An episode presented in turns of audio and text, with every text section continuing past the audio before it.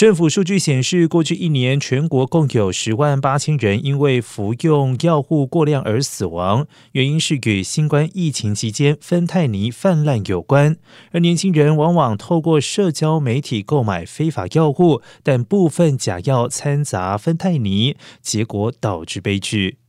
美国医学会杂志最近研究显示，全美青少年药物滥用的比例虽然在二零一零年到二零二零年间保持稳定，但是死于芬太尼的人数却从二零一九年的两百五十三人增加到二零二一年的八百八十四人。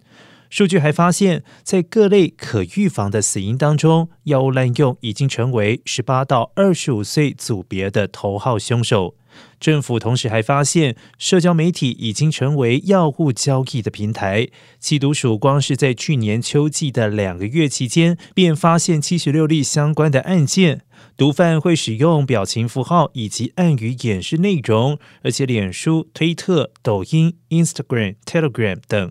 各平台都有毒贩潜伏，已经形成完整的产业链。而幕后的黑手，即使账号被删，创立新号也只是举手之劳。曾有检测网上贩毒行为的软件公司表示，每月会检测到约一万个相关的新账号。